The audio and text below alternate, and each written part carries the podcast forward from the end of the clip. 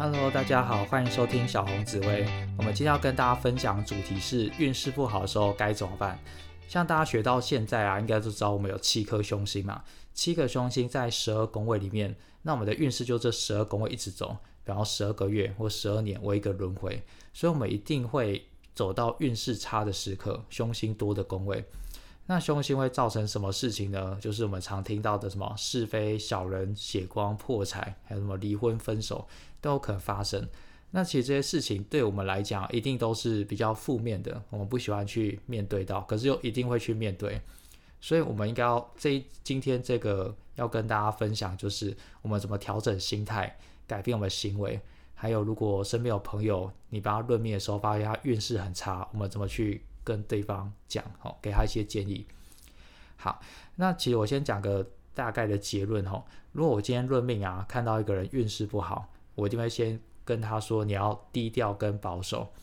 那什么叫低调保守呢？因为运势差，其实我们很容易会多做多错。你可能做一件平常也会做的事情，可是突然有特别多的人出来反对你，那你有可能做的时候就阻碍重重嘛，那最后结果就不甚理想。最差就是你会从这件事情而失去那个成就感跟自信，导致你明年运势好时候你又不敢去做，因为发现上次做失败。所以其实运势不好，我们最需要注意就是低调保守，呃，比较保守一点点。其实如果有时候我甚至会建议说，没有太重要事情，那今年就好好的休息，因为可能今年有两个凶星、三个凶星，我都俗称像打仗一样啦，像是台风天来一样。你干脆要在家里好好的平安没事就是最好的事情。那可是有时候来论命的人就会觉得说他人生不应该这么安逸稳定，他觉得运势不好应该也要力争上游去抵抗。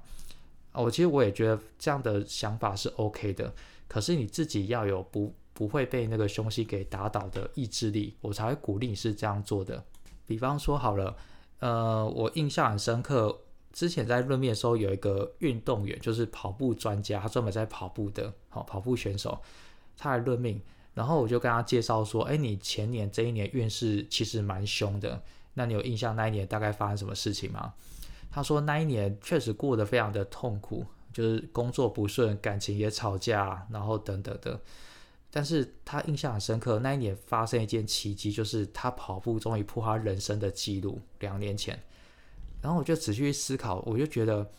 哦，原来凶星可以造就我们在做一件事情的时候是更努力的，尤其像这个运动这件事情，因为大家应该知道，如果你平常悠哉悠哉的，应该运动是蛮容易失败的。就啊，今天好懒得运动哦，就是说吉星啊，运势好容易让我们比较怠惰，比较安逸。那其实相对凶星会增加我们不服输的精神，所以我后来就发现啊。凶星多适合做什么？呃，适合去运动。哦，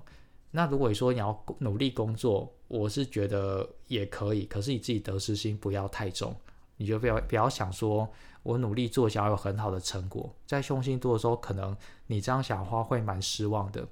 哦，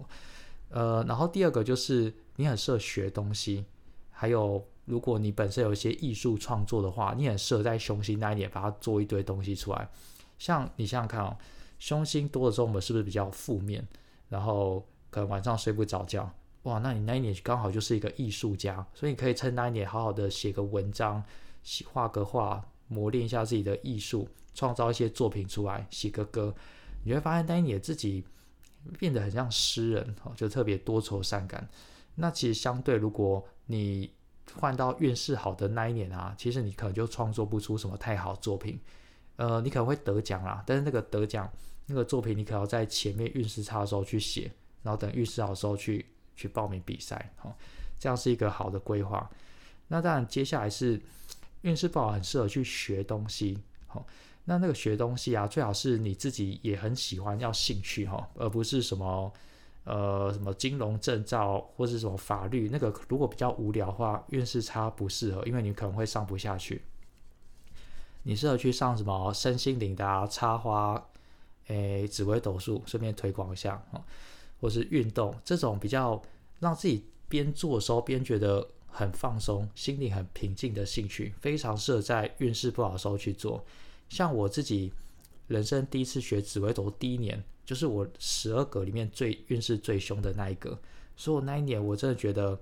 学紫微斗数是我人生的福木，不然平常我运势好的时候应该不会特别想要接触，所以我认为运势差反而可以让我们逆境当中去成长跟突破哦。我举一个例子好了，像。我们经经常会听到一些谚语嘛，什么“十年寒窗无人问，一举成名天下知”。为什么“君子报仇，十年不晚”？那为什么都要先先感觉很痛苦，然后后面等待一个时间点把它爆发呢？其实这个跟紫微斗数运势就有关系。我们通常运势不好之后，它后面就会接好的，除非你的命盘排列刚好特别倒，不然一般人都是好的接坏的，坏的接好的。所以你应该在坏的运势的时候。做努力跟准备，但要越低调哦。就你可能就默默读书就好，默默准备就好，因为让别人知道，别人会嫉妒你、陷害你、讨论你，所以可能就自己每天回家念书，培养兴趣，然后这样努力了一整年或甚至十年之后啊，你就下一次运势好的时候，努力去参加考试，去展现自己，越越曝光越好，然后你就会发现之前的努力就是等待这一刻。所以这个就是运势不好时候，我们应该采取的做法，比较低调去准备自己，呃，也可以说叫充实自己啦。那得失心千万不要太重，以健康、平安、心情稳定，我觉得是一个最大的目标哈。那我这边也在心理建设一下，其实凶星一定都是很公平的，因为你有七颗凶星，每个人都有，像巴菲特也有，周杰伦也有，你也有，所以大家都一样，大家都一定有低潮的时候。那其实我后来发现啊，每个人与人之间的差距就是，你运势不好的时候，你做什么事情。呃，我举例哈，运势不好的时候，有的人就什么都不做，因为他觉得自己很衰嘛。而且这个衰的感觉会，你会自自我影响，而影响到你下一年，就你下一年运势好，你不敢做，不敢动，就很可惜。可有的人是运势不好的时候，就很努力准备。哦，记得我刚刚讲的是准备哈，先不要太高调，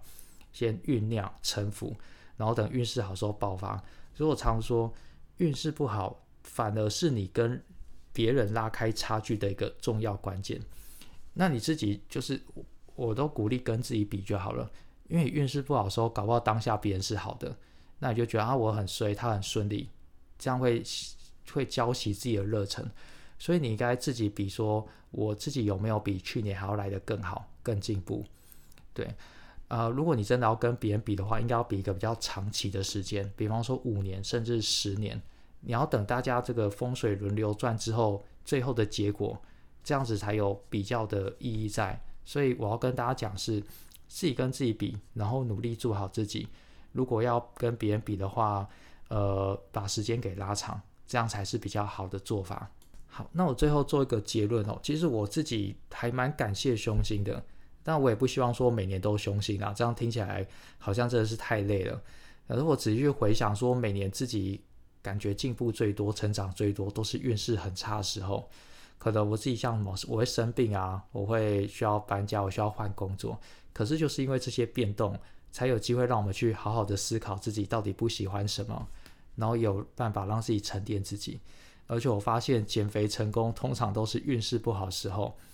啊，运势好就是吃饱睡饱，然后就开始变胖了，悠哉悠哉的。所以我认为啊，其实当我们开始理解这一切之后，甚至有时候会还蛮期待运势不好的到来，因为让我们获得磨练的机会。那我觉得学紫微斗数也是一个很棒的工具啊，因为在我之前如果我没有学紫微斗数的话，当我们在一年不顺的时候，我们会很低潮，很没有自信，你会觉得是不是以后每一年都这样了？像我最常遇到就是。有人今年失恋嘛，他就跟我说：“老师，我以后再也不想谈恋爱了。”我说：“没有，你明年就有新桃花，你可以好好好等着。可是如果你现在今年没有改变自己的话，你明年遇到桃花可能也不会那么的好。你必须要提升自己，才遇到更好的人。”那在我这样给予他建议之后啊，他就可能自己去运动，去打扮自己，然后去学东西。确实，他这样做之后啊，他隔年遇到对象条件就比之前的好非常多。所以希望今天这一集大家听完之后啊，可以改观哦。运势不好其实是一个还不错的一件事情，俗称的蹲得越低，跳得越高哦，不是脚越麻吼。好，那非常感谢大家收听哦。哦，顺便工商预告一下，我在九月的时候会开新班，大概八月中旬会在粉丝页上公告开课的资讯。那如果对紫微斗数有兴趣的话，欢迎来报名哦。好，那今天今天收谢谢大家收听哈，我们就到这边，谢谢大家，拜拜。